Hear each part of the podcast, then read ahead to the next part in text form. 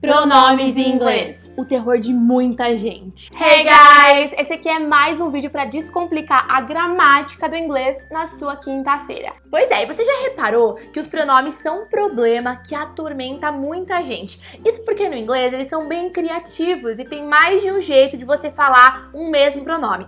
Para ficar mais claro, pensa só. Eu consigo falar he e eu consigo falar him. Certamente você já viu we em algumas frases e us em outras frases.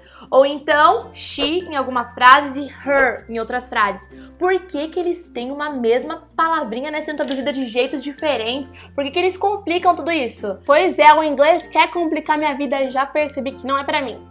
Bom, não fica assustado, realmente pode ser meio tricky, pode ser meio confuso, mas você tem suas teachers para descomplicar o inglês para você. A gente vai te mostrar de um jeito bem simples, com uma dica bem legal, como nunca mais errar os pronomes em inglês. E a gente quer te apresentar para os dois tipos de pronomes que você tem que saber. Os pronomes que estão sempre no começo da fila e por isso eles são muito plenos e felizes, enfim. E os pronomes que estão sempre no final da fila e por isso eles estão sempre chateados e querendo de algum jeito chamar atenção. Pois é, o gramatiquês chama esses dois tipos de pronome de subjective pronouns, pronomes sujeitos, e objective pronouns, pronomes objetos. E por que cada um chama desse jeito? Porque se a gente for analisar na gramática, os pronomes sujeitos são aqueles que vão exercer a função de sujeito, ou seja, eles vão realizar a ação do verbo da frase. E os pronomes objetos são aqueles que vão realizar a função de objeto da frase, então vão receber a ação do verbo. Mas calma que tem como ficar muito mais simples do que isso, né? Pois é, simplesmente coloca na sua cabeça que o pronome que vier antes do verbo vai estar tá feliz porque ele está no primeiro lugar da fila. Tá aparecendo. Tá aparecendo. Vai ficar na forma bonitinho de pronome sujeito. E aquele que vier depois do verbo ficou chateado porque ficou no final da fila, vai querer chamar atenção de algum jeito, vai ficar na forma de objeto. Então vamos lá, que você precisa saber que para cada pronome sujeito, você tem um pronome objeto. E para te ajudar, os pronomes sujeitos são fáceis, são aqueles que você está mais do que acostumado, que você vê em todas as frases, vê em todo lugar, e se você já estudou inglês alguma vez na sua vida, são a primeira coisa que você aprendeu. Eu vou representar então a fileira, né, desses pronomes que são mais fáceis, que vêm no começo da frase, que estão de bem com a vida, por isso não querem dificultar a vida de ninguém. E eu vou ser a chatona que vou representar os pronomes que estão no último da fila, são os pronomes objetos e por isso estão de mal com a vida e querem chamar atenção mudando de formato. Lembrando que os pronomes sujeito e objeto, eles têm a mesma tradução, eles só mudam de forma por chatice mesmo, por querer ali chamar atenção, ficar todo ali. Então vamos lá. I, me, you, you. Você viu? You é menos enfesado, ele concordou em ficar igualzinho. He, him, she, her, it, it. Ah, esse também é outro que é camarada, mais fácil de decorar porque é igualzinho. We, us. They, them. Muito bem, então você tem que saber das equivalências aí para você não se confundir. E agora o melhor jeito de aprender, vendo exemplos na prática. Pois é, então vamos lá, vamos pensar naquela frase tradicional que todo mundo conhece no inglês. I love you. Eu amo você. Bom, como você viu aqui, né, nessa contracenaçãozinha aqui, o you, ele tem a mesma forma, como sujeito como objeto. Por isso talvez você não perceba que tem esse fenômeno acontecendo nessa frase. Mas pensa que love é o verbo amar. Que quem vem antes dele tá feliz da vida, tá na forma de sujeito, na forma de bonzinho. I. E quem vem depois dele tá chateado, tá na forma de objeto. Então, se ao invés de eu usar o pronome you, que ele é igualzinho, né, na forma de sujeito e objeto, eu usasse she ela, eu amo ela. Eu falaria I love she? Não!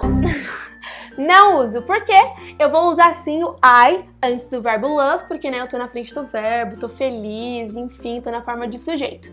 Mas eu vou ter que usar o she na forma que ele aparece depois do verbo, que é na forma de objeto. E lembra que a gente acabou de ver que o equivalente a she é o her? Então, I love her. Eu amo ela. I love her.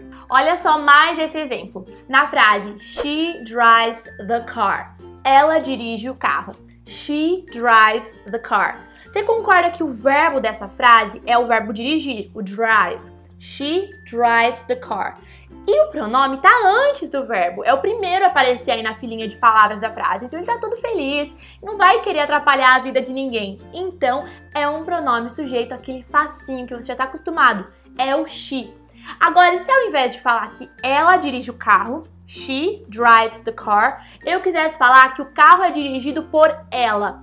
Concorda que o ela agora tá no final da frase? Ele foi lá pro último lugar? Depois do verbo, Depois né? Depois do verbo. Então ele vai querer arrumar um jeito de chamar atenção. E olha como fica essa frase em inglês. O carro é dirigido por ela, fica The car is driven by her. Você não poderia falar The car is driven by she. Você viu só? Tá no final da frase, tá depois do verbo, tá lá, ó, esquecido, deixado de lado. Então quer chamar atenção e ficou diferente. Viu só? Agora você não confunde mais. É só você saber que existem esses dois tipos de pronome, os que estão felizes no começo da fila, então você fala ele igualzinho, você já conhece aqueles mais facinhos, né, que todo mundo sabe. E tem para cada facinho um mais chato que não gosta tanto de estar no último lugar da fila e quer chamar atenção. Daí tem aquele pessoal que já estudou um pouquinho de inglês, deve estar tá tipo assim, ó. Teacher, você tá falando tudo errado, porque eu já vi em vários filmes e séries falarem, por exemplo, Her car is here. Me explica aí esse her antes do verbo no começo da frase. E pois é, nessa frase, por exemplo, her car is here. Esse her aí não é um pronome objeto. Esse her aí é um possessivo. Tá indicando que o carro é dela. E calhou que no inglês o possessivo ficou igual o pronome. Agora se eu falasse, por exemplo, que o carro dele tá aqui. His car is here. Eu não ia falar him car is here. É his car porque eu tô falando possessivo e não pronome. Pois é, e nesse caso o possessivo não calhou de ser igual ao pronome. Então não fica achando que tá errado. São duas coisas diferentes: pronomes, objetos e possessivos. E pode acontecer de algum ser igual na hora de escrever, mas você vai trabalhar pronomes como você trabalha com pronomes e possessivos como você trabalha com possessivos e possessivo pode começar a frase, pode vir antes do verbo. Enfim, a gente espera que tenha ficado mais simples, que tenha te ajudado. Se te ajudou, comenta aqui embaixo. Tem alguma frase que envolva tudo isso que a gente estudou e a gente se vê na próxima dica. Pois é, inclusive se você quer mais vídeos falando agora sobre possessivos em inglês, nos vídeos de quinta-feira que são de gramática, fala pra gente, comenta aqui embaixo, a gente vai adorar fazer. See you! See you!